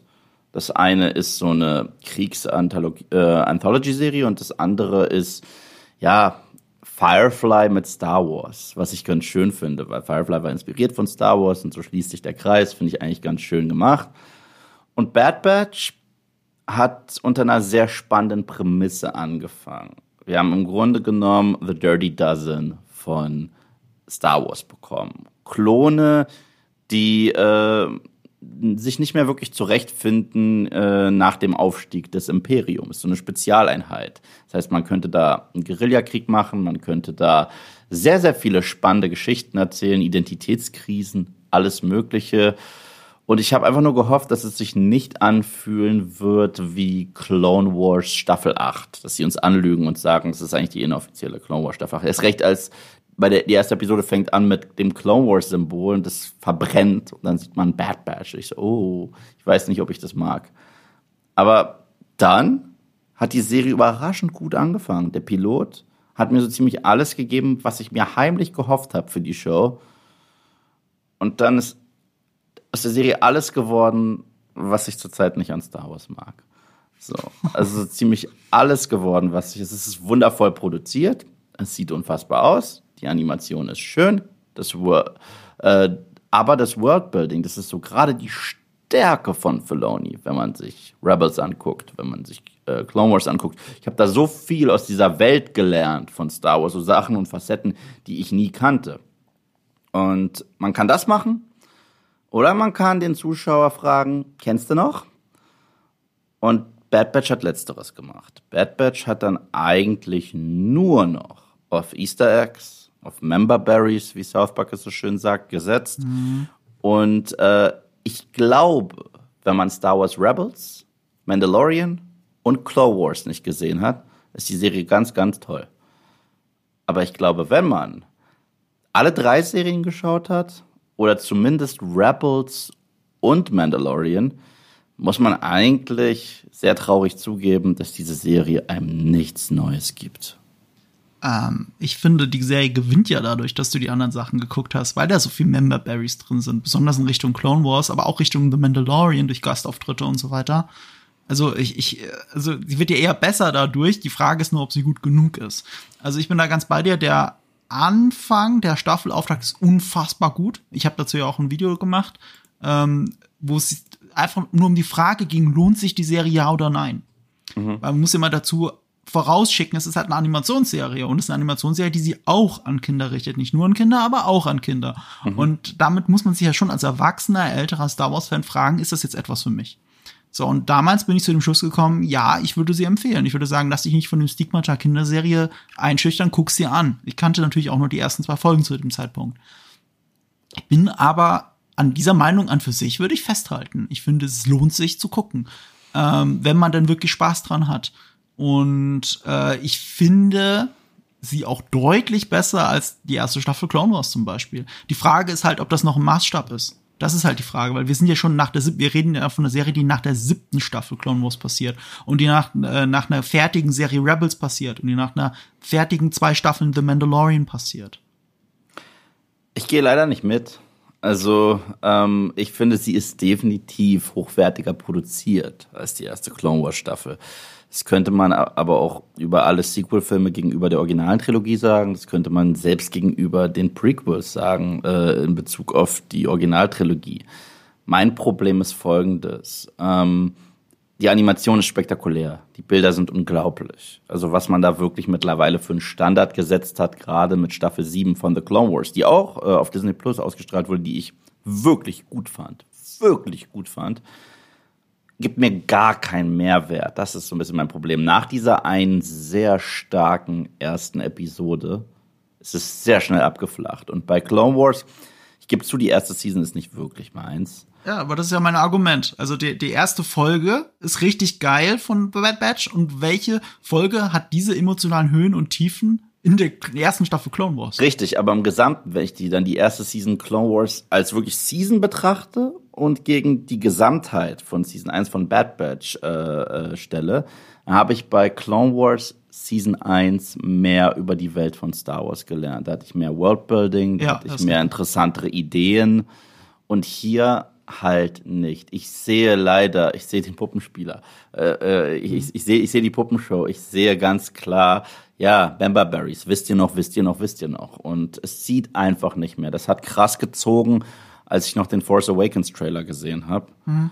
Aber jetzt, wir sind nicht mehr 2015. Wir sind jetzt, wir haben jetzt schon sechs Jahre neuen Star Wars Content. Mhm. Und mir die Nostalgiekarte jetzt vors Gesicht zu halten, nach sechs Jahren immer noch und nicht in der Lage zu sein, zu sagen, wir machen was ganz, ganz Neues. Nein, äh, sorry. und ähm, das Traurige ist, man sieht, die starken eigenen Ideen. Man sieht sie wirklich. Also die Eröffnungsepisode ist so stark, dass ich die jedem empfehle. Ich sage ich sage mal, guckt sie euch an, so wie man sich die Animatrix-Dinger, also diese Matrix-Anthology-Dinger angucken sollte. Die finde ich besser als die Matrix-Sequels. Mhm. So ähm, sollte man sich definitiv angucken. Aber danach, wenn ihr Bock habt und nichts Besseres zu tun habt, ja, es ist nicht schlimm. Es ist nichts, wo ihr sagt, oh mein Gott, aber es ist ist belanglos für mich. Es ist absolut belanglos für mich. Und das ist fast schlimmer, als wenn ich mir sowas angucke wie den einen Film, den du so magst, den ich halt spektakulär furchtbar finde. Aber ich finde ihn spektakulär furchtbar. Ja? Also das heißt, ich kann wirklich ausgiebig darüber reden, was mich alles stört. Und du kannst ausgiebig darüber reden, was du alles faszinierend findest. Faszinierend finde ich ihn auch auf eine sehr düstere Art und Weise. Aber das hier ist für mich so, ja, ja, lass uns aber jetzt nach 20 Minuten Sky Sharks jetzt nicht noch, äh, noch Last Jedi aufmachen. Nein, nein, das, das, das, ging gar nicht darum. Es ging nur darum, wie ich es wahrnehme, verstehst du? Es gibt Sachen, die, die man faszinierend findet und interessant, ob man sie mag oder nicht. Und dann gibt es Sachen, die einfach sind. Das ist nicht gut, das ist nicht schlecht, es ist. Es ist ich bin grundsätzlich deiner Meinung, dass es okay ist. Ne? Ja. Also, also in dem Sinne belanglos ist hartes, aber richtiges Wort. Und das hat für mich einen ganz anderen Grund als, als das Worldbuilding. Für mir ja. ist es dieses Charakterstillstand. Danke. Es passiert mit den Charakteren in der allerersten Folge, der ja quasi ein Pilotfilm ist, weil der geht ja auch schon, glaube ich, 80 Minuten oder sowas. Mhm. Ähm, der, da passiert so viel. Auch mit der Gruppe, mit den Figuren, eine neue Konstellation. Und alles, was danach kommt, und das muss ich jetzt kurz nachschauen, ich glaube, das sind 15 Folgen. Äh, warte, ja, ja, im Gesamten sind 16, du hast recht. Im ja, es sind 15 Folgen kommen noch. Und wir kommen und das, das ist jetzt kein großer Spoiler, aber es passiert da nicht mehr viel in dieser Konstellation. Diese Charaktere entwickeln sich nicht weiter. Also wirklich null. Du hast, hast halt hier und da eine Folge, wo du auch so ein bisschen äh, lernst, was es bedeutet, nicht nur Soldat, sondern so eine Art Elternteil zu sein. Aber das war's ja. dann auch schon. Also viel mehr Character Development, Development gibt es in gesamten 15 weiteren Folgen nicht. Ja. Es gibt viele Schauwerte, und zwar richtig viele. Ich finde sogar, das habe ich beim Finale noch mal gesehen, beim zweiteiligen, wie schön, wie unglaublich schön da die Schauwerte sind. Mhm. Ähm, und es gibt auch richtig schöne, düstere Momente, wo finde ich das Imperium da, äh, schön herausgearbeitet wird und diese, diese Umschwungszeit einfach von äh, von der Republik zum Imperium. Insofern finde ich das Worldbuilding von The Bad Batch sogar richtig gut, weil genau das ist The Bad Batch, diese, diese, diese, dieses Umschweifen von dieser galaktischen Republik, für die die Klonsoldaten noch gestorben sind, zu dem bösen Imperium. Ich finde, das, das fangen sie sogar richtig gut auf. Aber die Figuren selber, die verbleiben in einem Status quo, der spätestens nach vier Folgen nicht mehr interessant ist. Ja, ja, ja, guck mal, ich muss äh, sagen, ich habe halt auch alle Seasons Rebels geguckt. Ne? Und mhm. Rebels war auch so ein bisschen der Anfang der, äh, des Imperiums. Es gab es zwar schon, das ist der Ausgangspunkt, mhm. aber man hat, man hat das Gefühl, es gibt die noch nicht so lange. Das heißt, wie sie auf andere Planeten gehen und wie sie sich immer weiter breit machen und wie sie immer mehr auch äh, in das Privatleben von Bürgern unterschiedlicher Planeten eingreifen, habe ich dort alles schon gesehen. Ich habe dort sogar sehr spannend politische Sachen gesehen, sogar Propagandakriege mit Radiosendern und so weiter. Mhm. Das war wahnsinnig spannend. Und gut, ja, wenn ich so einen äh, imperialen Mistkerl habe, sieht er auch aus wie ein klassischer imperialer Mistkerl und benimmt sich auch so, was ich halt begrüße, weil ich kein Fan bin von den Slapstick-Bösewichten, überhaupt nicht. Und da kann ich zumindest sagen, okay, aber es ist auch nichts Neues. Und das ist halt mein gigantisches Problem. Und, so, und wo du sagst, ein Soldat, ein Krieger muss lernen, was es heißt, nicht nur ein Krieger zu sein, sondern ein Vater, hatte ich gerade bei Mandalorian. Hatte ich gerade bei Mandalorian. ja? Du sagst was sehr Wichtiges, weil man merkt, dass Dave Filoni nicht so viel neue Ideen hat. Dave Filoni, so sehr ich den schätze und so sehr er gut darin ist, Star Wars Properties unterschiedlichster Machart miteinander zu verknüpfen und uns immer diese Easter Eggs hinzuschmeißen, dass wir alle, oh, dieses Worldbuilding ist ja so cool und alles hat miteinander zu tun. Er verbleibt immer sehr in den gleichen Erzählmustern weil er wenig Neues, es muss immer eine Art von Kind dazukommen. Deswegen ist Ahsoka so wichtig in den Clone Wars, weil sie ja auch eine Kindfigur ist. Und Baby Yoda oder Grogu ist ja auch eine Kindfigur. Und Omega in äh, the, ähm, ähm, The Bad Batch ist eben auch eine Kindfigur. Und er, er, kommt nicht mit neuen Ideen. Er hat keine eigenen. Er, naja, hier muss ich ein bisschen reingrätschen. Hier muss ich ja. halt krass reingrätschen. Weil, ähm, Ahsoka und Grogu kann man null miteinander vergleichen. Das waren für mich beide sehr frische, sehr spannende Ideen. Okay? Uh, Ahsoka ist eine richtige Coming-of-Age-Story und nicht das, das auserwählte Kind, das beschützt werden muss, okay? Ja, aber Coming-of-Age kommt auch von einem Kind. Ja, klar. Natürlich ist sie weiter, natürlich ist es eine andere Geschichte. Aber die Idee ist, es gibt ein beschützenswertes Kind. Aber alle Star Wars Stories sind das, alle. Also alle Star Wars Stories sind äh, Coming-of-Age-Stories. Luke äh, war eine Coming-of-Age-Story, Anakin war eine Coming-of-Age-Story, Ray war eine Coming-of-Age-Story. Die mussten aus ihrem äh, aus ihrem Umfeld so ein bisschen rausbrechen. Das ist richtig, aber aber es ist kein Kind, das beschützt werden muss. Luke ist kein Kind, das beschützt werden muss. Ja, okay, aber Ahsoka musste auch sehr schnell nicht mehr beschützt werden. Deswegen, das war auch ganz cool. Das war eher so ein Banther. Das war was ganz anderes als Omega oder Grogu. Okay? Bei Omega und Grogu hast du vollkommen recht. Bei Omega und Grogu hast du vollkommen recht. Da sehe ich die Parallele wie die Faust ins Auge. Ahsoka gebe ich dir nicht. Aber ja, mal ganz, ganz, ganz kurz dazu. Guck mal, ich will nicht sagen, dass sie das gleiche ist wie Grogu. Grogu mhm. ist, ist, ist eigentlich in, in, in äh, ähm, personifizierter MacGuffin, wenn du so ja, möchtest. Ja, ja, ja. Er hat keinen Coming of Age. Ja. Aber es ist das Kind, um das sich alles dreht, das beschützt werden muss. So mhm. als Story-Device. Mhm. So, Ahsoka ist das nicht ganz, weil sie einen eigenen Arc hat und über sich herauswächst. Und du hast recht, es gibt diesen Banter die ganze Zeit. Aber ich hatte den Eindruck, dass erst mit der letzten Staffel da wirklich eine Charakterentwicklung abgeschlossen wird, die eben sich loslöst von diesem das ist, es geht ja darum, es geht um Trennung. Es geht darum, wegzukommen von diesem Meister-Padawan-Mechanismus. Ja, aber das ist schon, das ist schon in, in, in Staffel 5 war, da, war die Nummer schon durch. Danach, als man sie zurückgebracht hat, war sie schon eine emanzipierte Figur. So weit bin ich noch gar nicht. Ah, okay, das ist aber deine, das ist, das ist vollkommen deine Schuld. So. Ja, das ist meine Schuld. Ich bin, ich bin irgendwo Staffel 4 ja, und okay. habe halt die letzte Staffel die Schlüsselfolge gesehen. Das, deswegen, Einfach damit deswegen. ich Bescheid weiß. Aber mir fehlen die zwei Staffeln dazwischen. Genau, das, deswegen, das sind zwei ganz andere, für mich sind das äh, Tag und Nacht. Das sind für mich extrem unterschiedliche Sachen. Und äh, das heißt für mich, Clone Wars ist für mich eine äh, Anthology-Story, so Tales from the War, okay? Mhm. Und finde ich auch cool. Und dazu springen wir halt hin und her. Manchmal haben wir etwas Fantastisches, schon fast Hexenhaftes. Mhm. Also die, die es gesehen haben, werden wissen, was ich meine. Dann äh, widmen wir uns manchmal den wirklich düsteren Figuren wie Maul. Dann haben wir manchmal, okay, was ist gut, was ist böse und haben auch sehr viel Politisches. Dann haben wir tatsächlich diese Mentoren und, äh, Ment äh, und ähm, Schüler-Mentor-Beziehung, Ahsoka, Anakin und so Mhm. weiter und generell hinterfragen, was sind denn die Jedi und so weiter. Mhm. Sind die denn so anständig? Das haben die ganz gut gemacht eigentlich alles. Rebels ist dann, wir sind an Bord einer Crew und wir haben so ein Firefly-ähnliches Szenario. Mhm. Und da ist auch so ein besonderer Junge eigentlich, aber das ist eher, könnte man eher vergleichen, wie ist er ist die bessere Version von Ray in jeder Hinsicht. So, weil er hat halt einen richtigen k- krassen Arc, der, der auch durchgedacht war von Anfang bis Ende. Nicht, du bist das, nein, du bist das, du bist niemand. Ach, Palpatine gibt's denn noch so? Das, das, das, das war viel besser durchgetaktet.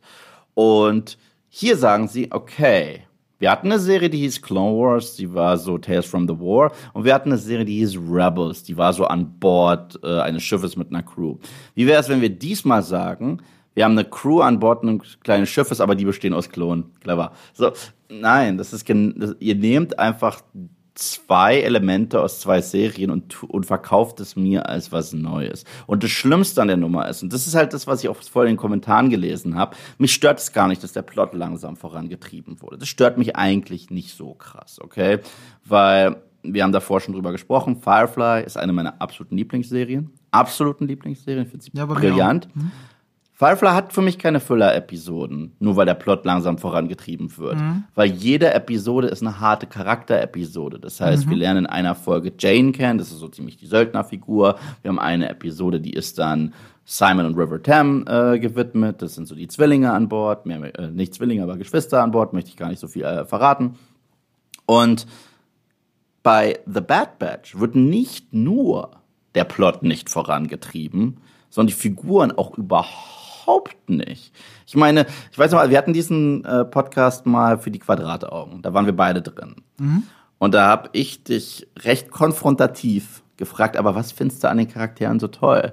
Da hast du gesagt, ja, der Echo, der sieht doch einfach toll aus. Was, äh, da dachte ich mir auch, ja, ja, da, da War das meine Antwort? Ich das war ich wirklich deine, das war wirklich deine. Antwort. Und da dachte ich mir, stimmt, der sieht cool aus, den kannst du dir toll als Actionfigur kaufen und so sehe ich die Serie auch als Werbung für Actionfiguren. Aber äh, wenn du Clone Wars nicht gesehen hast, ist es einfach ein Klon, der komisch aussieht mit Roboterteilen. Und Tag ist eine lahme Version von Donatello der Teenage Mutant Ninja Turtles. Nur Donatello hat einen Arc in Teenage Mutant Ninja Turtles. Äh, und selbst an, welche Version du von Teenage Mutant Ninja ich Turtles meine siehst. tatsächlich den teuersten Independent-Film aller, den, äh, den damals erfolgreichsten Independent-Film aller Zeiten, den allerersten, der noch wirklich Kostüme von Jim Henson hatte. Und dieser Film ist brillant. Wenn man ihn nicht gesehen hat, guckt ihn euch an, guckt ihn nicht auf Deutsch, weil die haben Slapstick-Geräusche hinzugefügt, weil sie dachten, das ist zu brutal für Kinder. Was ganz witzig ist. Du musst ihn eigentlich immer vorgucken, so. Aber das ist ein ganz anderes Thema. Das wusste ich oh, gar nicht. Ja, ist sehr spannend. Das ist, ist tatsächlich zum damaligen Zeitpunkt der erfolgreichste Independent-Film. Es ist kein Studiofilm. Erst ab Teil 2 wurde es ein Studiofilm und dann ging auch alles Düstere raus, weil dann war es, haha, Familienfilm. Und äh, der hier, ähm, also äh, Bad Batch, hat die Figuren halt null weiterentwickelt. Ich meine, viele Leute hatten schon bei Mandalorian das irgendwie bis hier, dass es viel zu viele Querverweise und Easter Eggs gab. Du warst eine von denen. Und ich fand halt trotzdem dieses Western Storytelling mhm. und dieser Mix aus Samurai Story und Western, was ja so ein bisschen die Originaltrilogie ausgemacht, fand ich eigentlich ganz schön und ich habe gesehen, wie sich unter seinem Helm dieser Typ wandelt, was ich mhm. stark fand. Deswegen mhm. ja, alle sprechen darüber.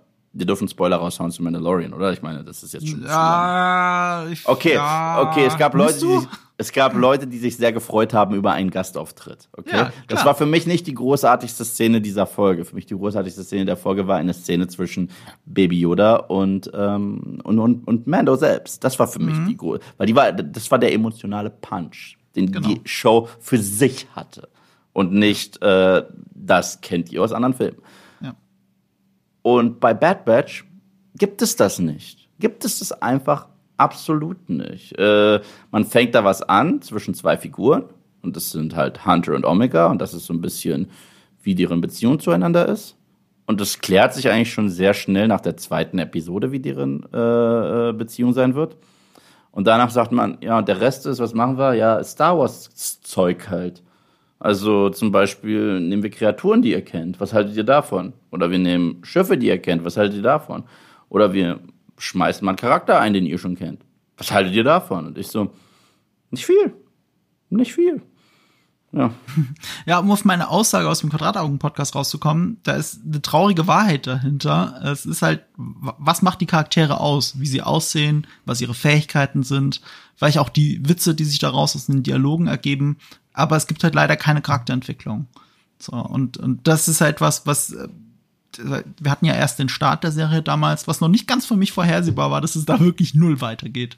Also bis zum Ende. Das finde ich sogar im Finale unfassbar schwach, aber da reden wir dann im Spoiler-Part drüber. Mhm. Ähm, ja, das ist das Problem. Die Frage ist, also ich bin der Meinung, sie ist belanglos, aber ist die Frage ist, kann man sie trotzdem gucken oder nicht?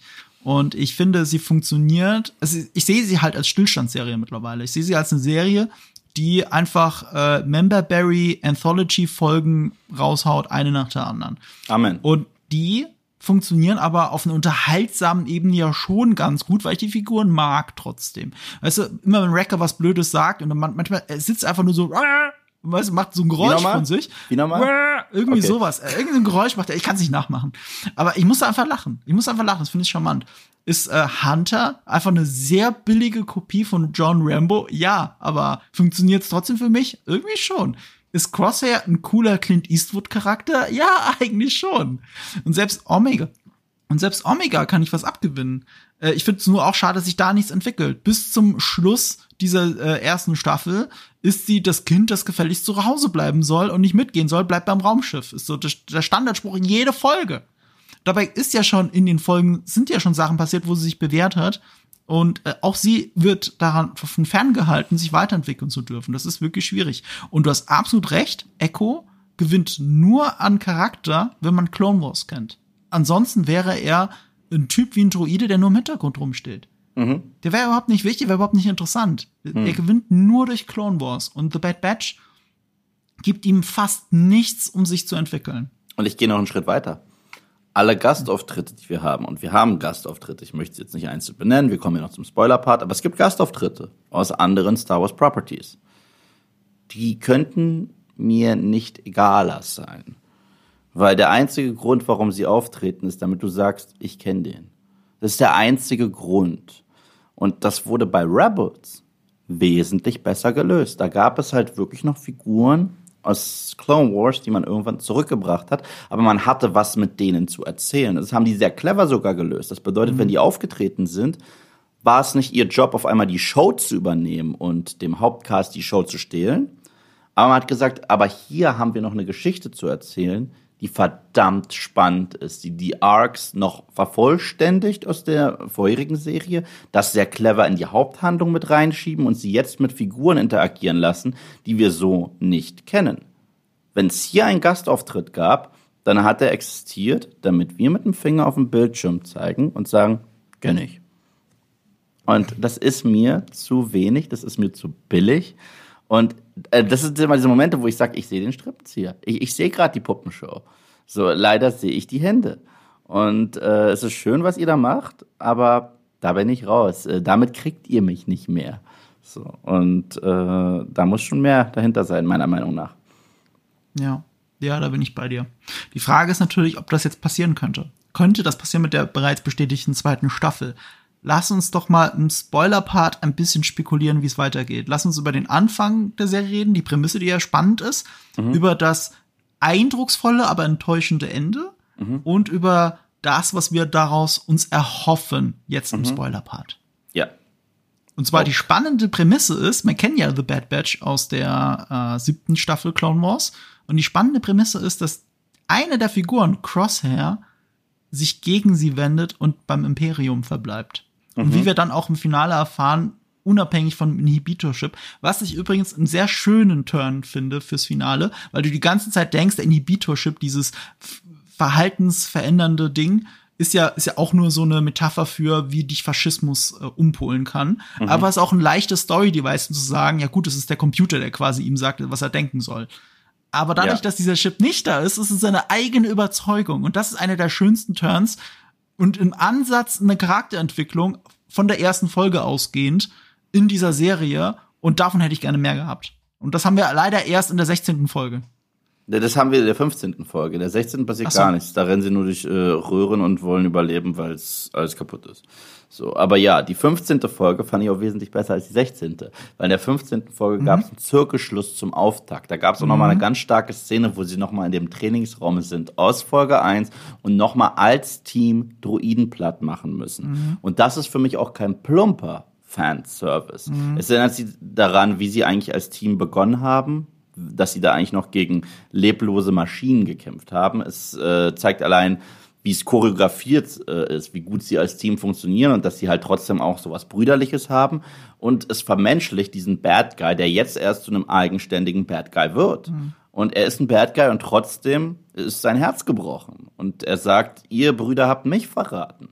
Und ich will mhm. euch zurückhaben. Und es ist dann auch dieser, Vader-Moment, der Luke die Hand reicht. Es ist dieser Kylo-Moment, der Ray die Hand reicht. Es ist dieser, genau dieser Moment, wie er ähm, ja. Hunter die Hand reicht. Und erneut, das wird sich Star Wars nie trauen, äh, dass die Hand äh, angenommen wird.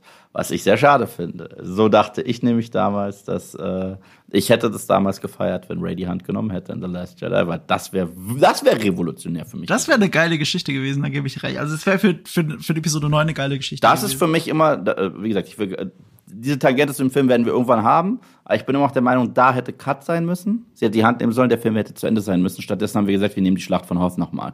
Und äh, ich finde, weil, weil am Ende waren dann das beide kannst Seiten. du nicht einfach so droppen, weißt du, das muss ich dagegen argumentieren, das ist nicht die Schlacht. Na, na, na aber gut, aber, na gut, aber am Ende waren beide Seiten wieder klar. Am Ende waren wieder äh, Imperium, Imperium und Rebellen, Rebellen. Luke nennt sie ja sogar Rebellen, sagt, die, die Rebellion ist erneut wiedergeboren und so weiter. Ja, ja, also am Ende st stellt Episode 8 den gleichen Status quo, genau. den, den sie genau. eigentlich hätten haben müssen. Mit dem großen Unterschied aber, dass bei den Charakteren sehr viel passiert ist. Ja. Mit den Charakteren selber ist sehr viel passiert. Ja, Etwas, was zum Beispiel auch in Episode 7 oder auch die meisten Prequels gar nicht hinkriegen. Aber das ist jetzt nicht der Punkt. Ähm, aber ich, man hört ja schon raus, die zweitletzte Folge ist unfassbar stark. Ich habe jetzt auch gerade auf einem DB nochmal nachgesehen. Das ist auch zusammen mit der ersten, glaube ich, die einzigen, die, neun, die Neuner-Wertung erreicht haben. Also die ist auch richtig gut. Okay, aber, aber, aber so weit würde ich auch nicht gehen. Das ist halt witzig sagen, es ist unfassbar stark. Ich finde, das war ein unfassbar starker Moment in einer sehr regulären Episode, muss ich tatsächlich sagen. Ich ja, fand, fand ich jetzt nicht, ja. Ich fand den Moment unfassbar und als sie endlich Crosshair getroffen haben, auf der anderen Seite, okay, und ja, vielleicht äh, war ich da auch schon einfach durch mit der Nummer. Ich fand's cool, ich fand die Idee cool, dass er den Chip nicht mehr drin hat. Ich fand die Idee cool, dass er sein äh, dass er sich jetzt einreihen kann mit der Historie von Star Wars Baddies, die die Hand ausreichen. Das ist ja so ähnlich, wie es mittlerweile die Historie der Hallway-Sequenzen gibt, wo jemand Badass ist, der die Macht hat. Mhm. Und äh, das fand ich, das fand ich gut.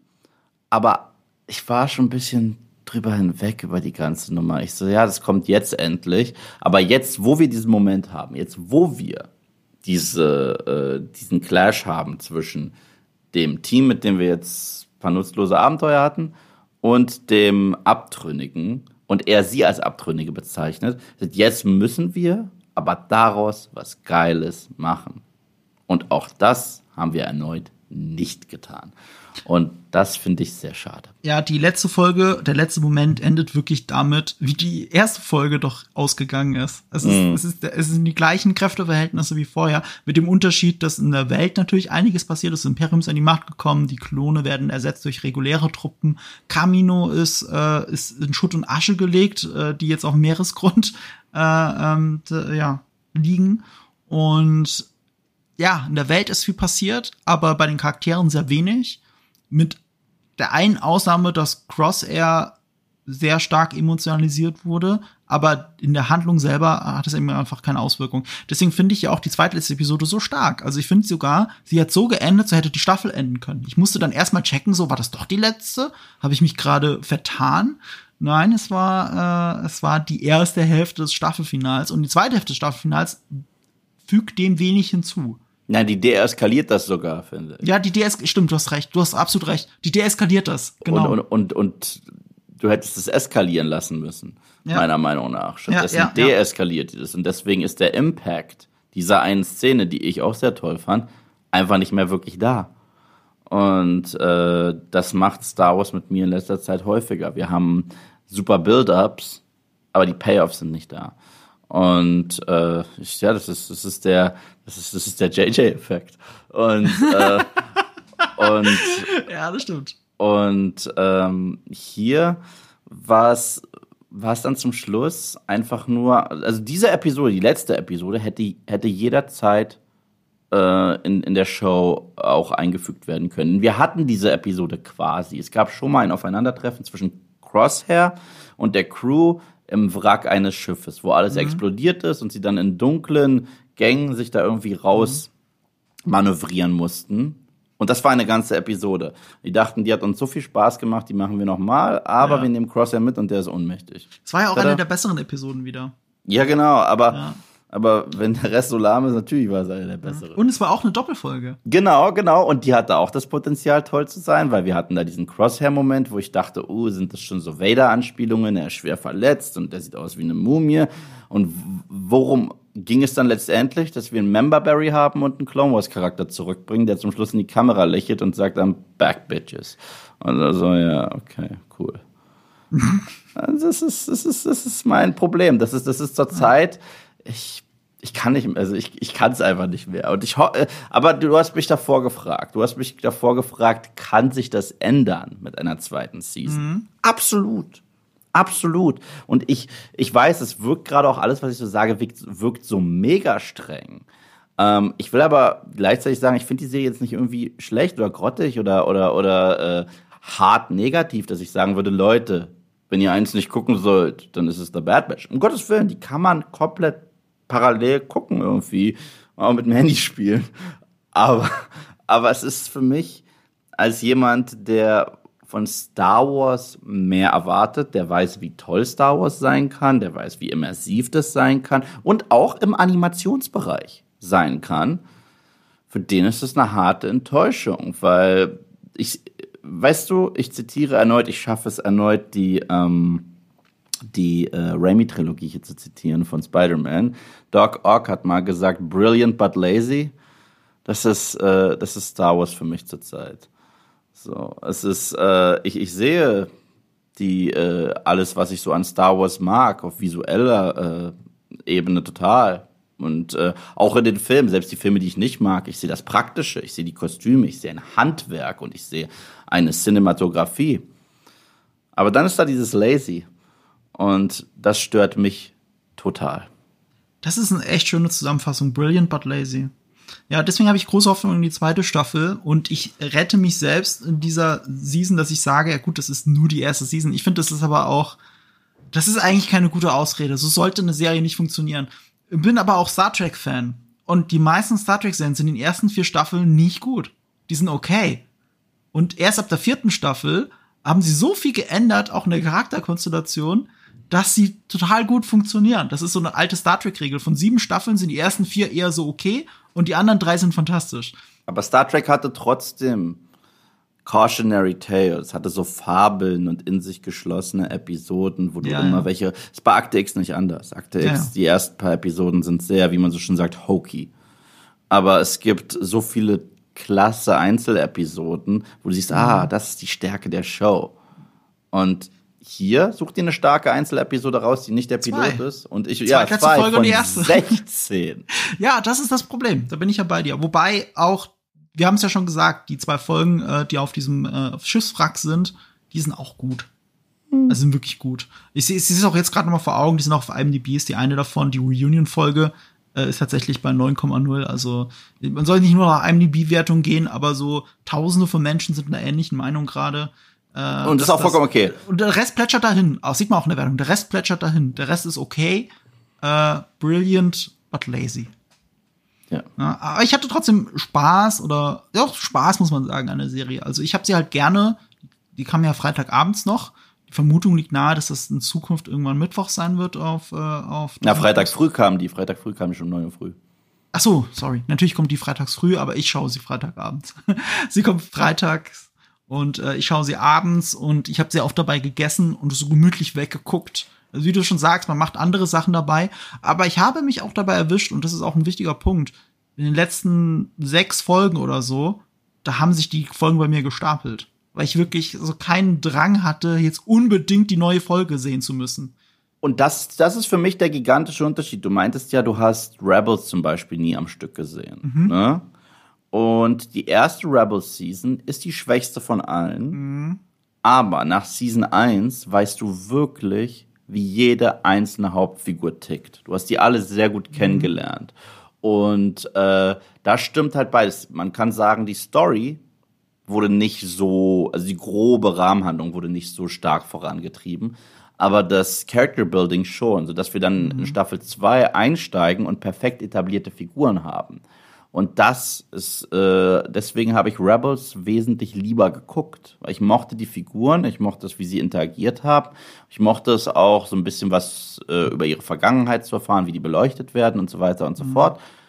Und äh, als ich dann in Season 2 eingestiegen bin und auch es generell besser wurde in Season 2, hatte ich dann Figuren, die mir ja trotzdem aufgrund dieser ersten Season irgendwie am Herz lagen. Beim Bad Batch dachte ich mir, weil die mir so egal sind, also zumindest ähm, 80% vom Bad Batch, dachte ich mir, okay, dann, dann tötet einen von denen. Dann, dann, dann, dann traut euch. Also als dieses Ding da komplett zerschossen wurde, als Camino, dachte ich mir, komm schon, einer von denen muss jetzt tot sein. Weil ihr wisst ja eh nicht, was ihr mit denen macht. Die, die, äh, ihr habt mindestens drei Charaktere zu viel. Killt einen, traut euch. Aber nein, das geht auch nicht. So. Ja, das ist sehr lazy. Also ähm, ich hab ihn, ich hätte ihnen zugetraut, dass sie Crosshair töten. Äh, was da auch nur ein einfacher, weil der Bruce Willis muss sterben oder äh, Den ich- wollte ich gar nicht tot sehen. Ich ja, wollte ich wirklich. will den auch nicht tot sehen, aber ich hätte mir vorgestellt, dass er so eine Art Opfertod stirbt. So, Ja. ah, okay, ich rette euch, rennt, rennt, rennt die Tür raus, ich halte sie auf, so, so ein Scheiß, ne? Ich dachte, er kriegt so einen Moment, wo er einen anderen Bruder killt. Ich dachte, er kriegt so einen Moment, wo er einen anderen Bruder killt Ja. und sich die Fronten wirklich verhärten. Ja, ja. Und das wäre ein guter Storytelling-Device. Und was weiß ich, das macht er mit, äh, mit Wrecker, das war der Einzige, der so das Mhm. Herzstück ist, so ein bisschen von dieser Crew.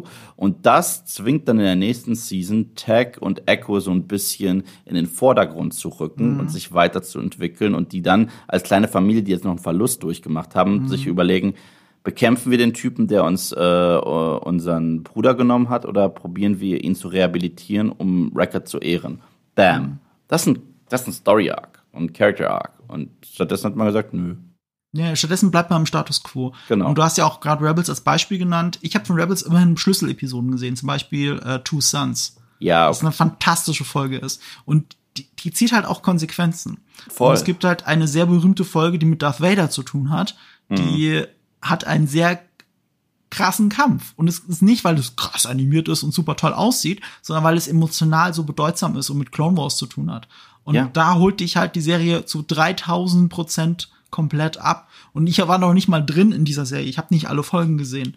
Und äh, sowas erreicht halt The Bad Batch zu keinem einzigen Zeitpunkt inklusive äh, Pilotfilm. Und was mir auch diese Show noch mal so ein bisschen gezeigt hat, was mythologisch möglich ist in Star Wars, also Rebels, war unfassbar, weil ich war ja einer von denen, ich mochte die Macht, wie sie gezeigt wurde in der originalen Trilogie. Ich war kein Fan von, das sind Bakterien und äh, wenn der Onkel Doktor dich mal anguckt, kann er sagen, oh, oh du bist Jedi.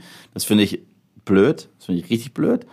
Und deswegen, das mochte ich dann schon eher in den Sequels wieder, dass sie es da ein bisschen zurückgebracht haben ins Mythische. Und was Rebels sich dort erlaubt hat, war faszinierend und auch visuell brillant erzählt, nonverbal brillant erzählt. Ich finde, man hätte das hier auch mit äh, dem Kriegsstorytelling ähnlich machen können. Hat sich aber auch da entgegen, äh, dagegen entschieden, weil es ja wichtiger war, uns an einen Rancor zu erinnern.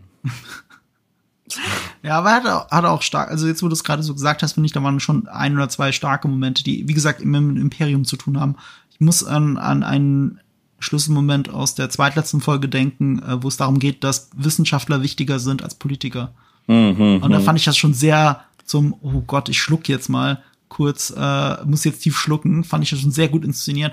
Aber was mir dann gefehlt hat, und das ist so typisch äh, ähm, The Bad Batch, der Blasterschuss. Du Ja. hast keinen Blasterschuss mehr. Und das ist etwas, was mich an The Bad Batch tatsächlich richtig stört. Du hast eine, eine Post-War, Pre-War-Geschichte, die äh, Zeiten des galaktischen Aufruhrs spielt, wenn man so will. Und es sehr, passieren sehr viele düstere und brutale Sachen. Also es ist Ja. auch nichts für ganz kleine Kinder. Und gleichzeitig, aus irgendwelchen Gründen, ist ausgerechnet dieses Killer-Super-Einsatzkommando, hat die Blaster immer auf Betäubung gestellt.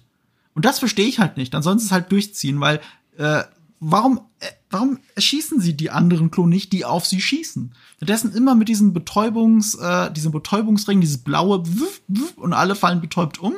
Und das, da, da schneidet sich für mich dieses düstere, ernste Storytelling drumherum, der ganzen, die ganze Welt, die diese Serie aufbaut, das spiegeln die Charaktere teilweise gar nicht wieder. Wie Ja. düster ist, wie düster es ist und an welchem Punkt sie eigentlich stehen und dass sie so oft gar keine andere Wahl haben.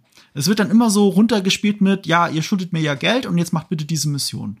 Und macht das bitte und macht das bitte und fertig. Und, und, und da fehlen diese ernsten Konsequenzen. Und das sieht man schon oder hört man schon, wenn der Blasterschuss fehlt.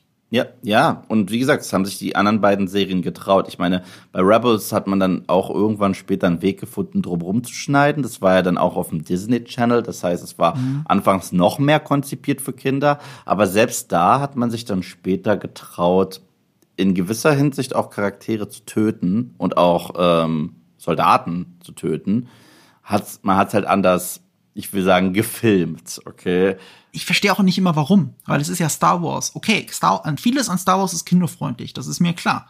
Aber in jedem einzelnen Star Wars Film sterben Menschen im Blasterfeuer. Ja, Die ganze ja, Zeit. ja. Und, und irgendwas davon musst du gesehen haben, bevor du die Serien gucken kannst. Natürlich. Ich finde, du kannst auch Clone Wars, was sehr für Kinder geeignet ist, zumindest am Anfang, das kannst du auch nicht schauen, wenn du die Prequels nicht gesehen hast. Also zumindest die ersten zwei Filme.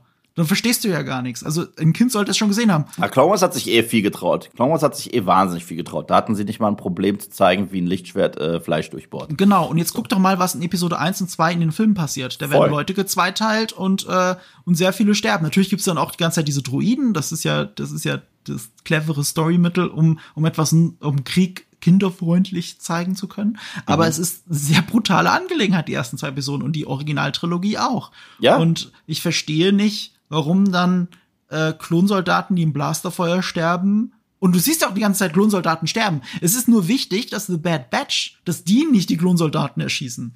Ja, das ist genau. das Einzige. Und das ist halt merkwürdig so, weil das ja auch wieder bedeutet, sie sehen sie irgendwie noch als ihre Klonbrüder, als die Reg äh, Rex, wie sie immer nennen, Regulars.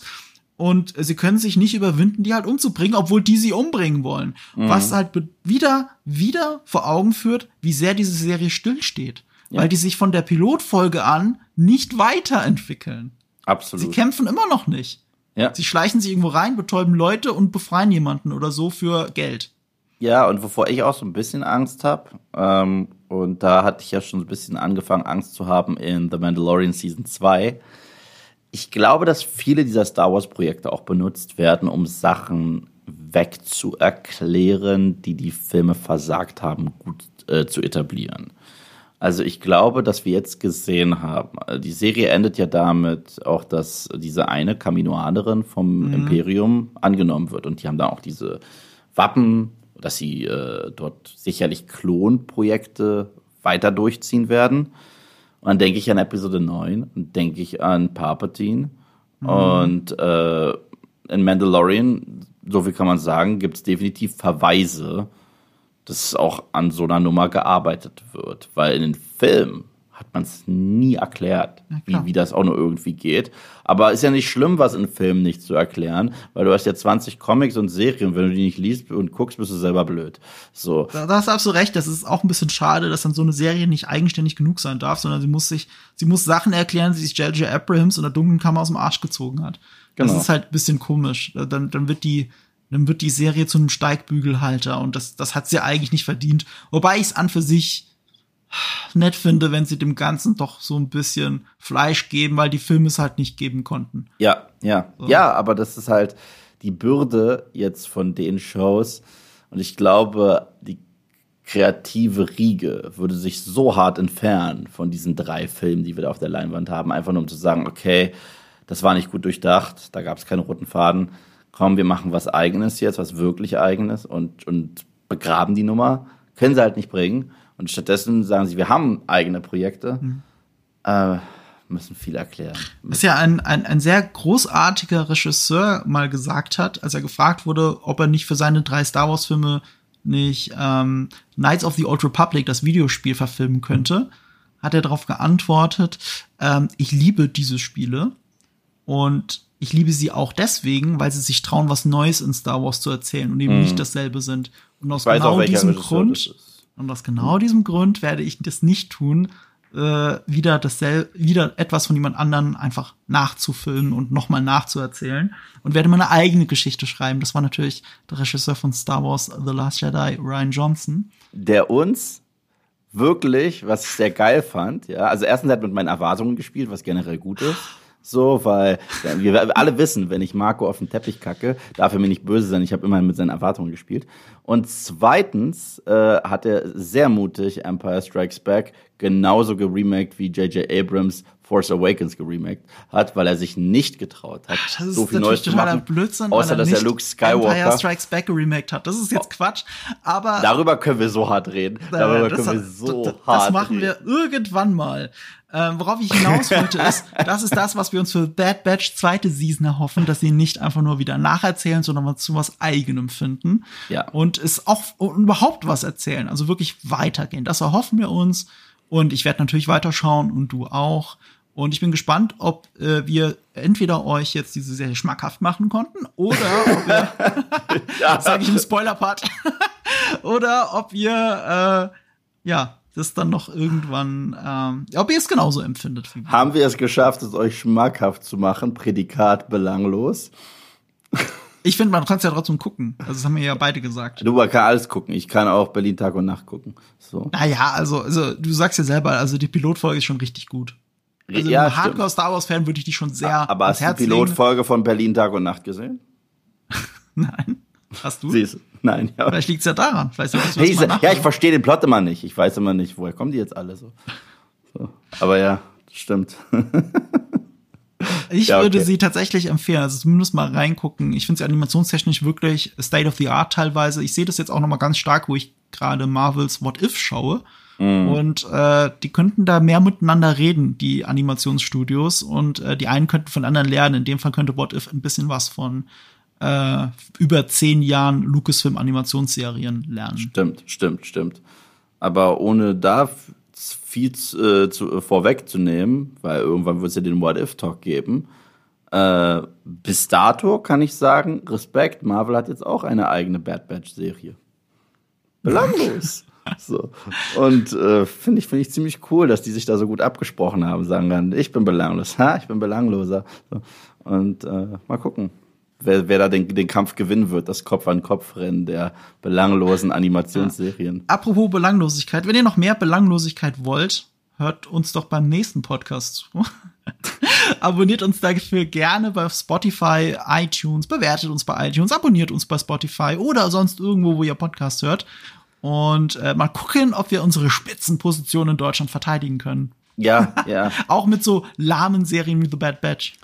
Ja, es wird ja auch definitiv wieder andere Sachen geben. Also wir hatten ja, das Witzige ist, alle haben gesagt, oh Gott, nicht schon wieder Marvel. Ich so, ich, wir haben auf diesem Podcast noch nie über Marvel gesprochen und wir haben auf diesem äh, Podcast auch noch nie über Star Wars gesprochen. Das heißt, es war der erste Star Wars Podcast und der erste, der war ja äh, sehr DC-lastig, aber es gibt auch viele Sachen, die wir noch vorhaben hier zu besprechen und ich glaube, dass äh, es hier auch sehr, sehr abwechslungsreich zur Sache gehen kann.